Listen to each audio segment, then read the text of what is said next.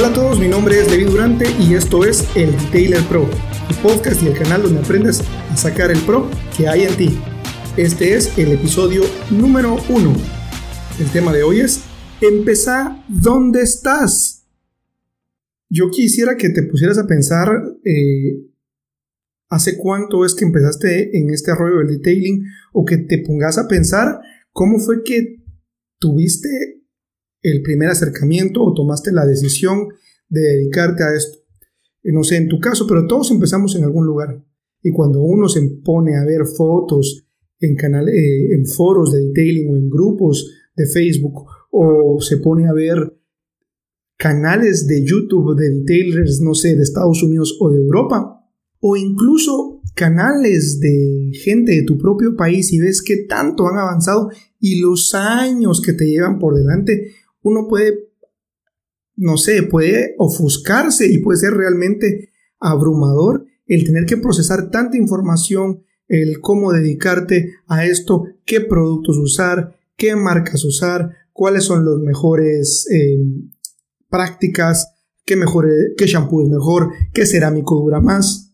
Y otra de las preguntas que tal vez te estás eh, haciendo tiene que ver con qué máquina usar, qué máquina es mejor si una rotativa o una de doble acción.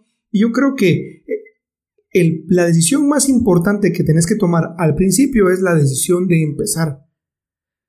Creo que hay muchas personas que nunca arrancan proyectos porque quedan paralizados por el análisis. En inglés le llaman análisis, parálisis by análisis. No te mueves, te quedas paralizado por realizar tantos análisis. Y está bien, uno tiene que hacer números, uno tiene que pensar en lo que requiere iniciar un nuevo negocio. Pero si esto es a lo que te quieres dedicar, yo te voy a decir una cosa. A pesar de que estamos viviendo en, épocas y tiempos difíciles, tan pronto eso termine, la gente se va a tener que volver a mover, los carros van a tener que volver a usarse, se ensucian todo el tiempo y lo que nosotros hacemos, todo lo que tú haces y yo hacemos relacionado con el detailing, tiene que ser una solución a un problema. Cuando empezás con esa perspectiva, las cosas y las ideas van a ser más claras. Pero si estás empezando con la única idea de generar plata, que está bien, que debe ser así, debes de ser rentable, pero tienes que empezar con la idea de cómo puedo servir mejor a la gente y a más gente. Todo lo que haces es medicina y debe ser la solución a un problema.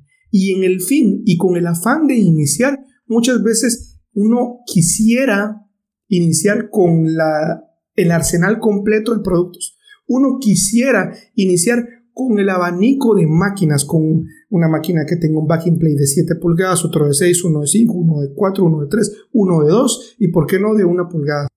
Y hay gente que lo tiene y hay gente que puede empezar así.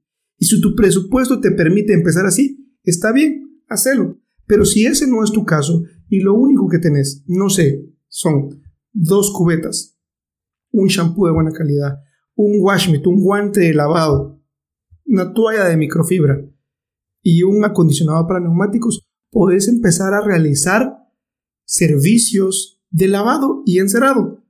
Eso sí, tenés que buscar invertir en tu educación.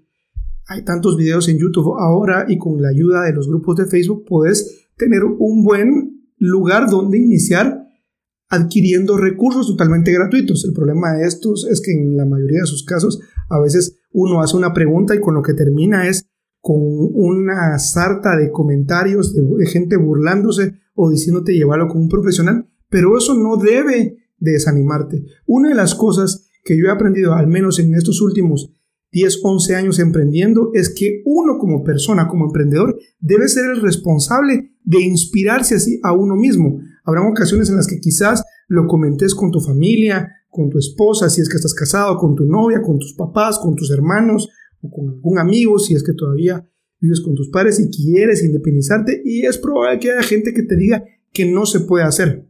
Ese tipo de gente siempre ha existido. Lo que sí debes hacer desde un inicio es empezar a, a pensar cómo puedo hacer las cosas de manera diferente. ¿Cómo puedo empezar a pensar fuera de la caja, pero la idea es empezar.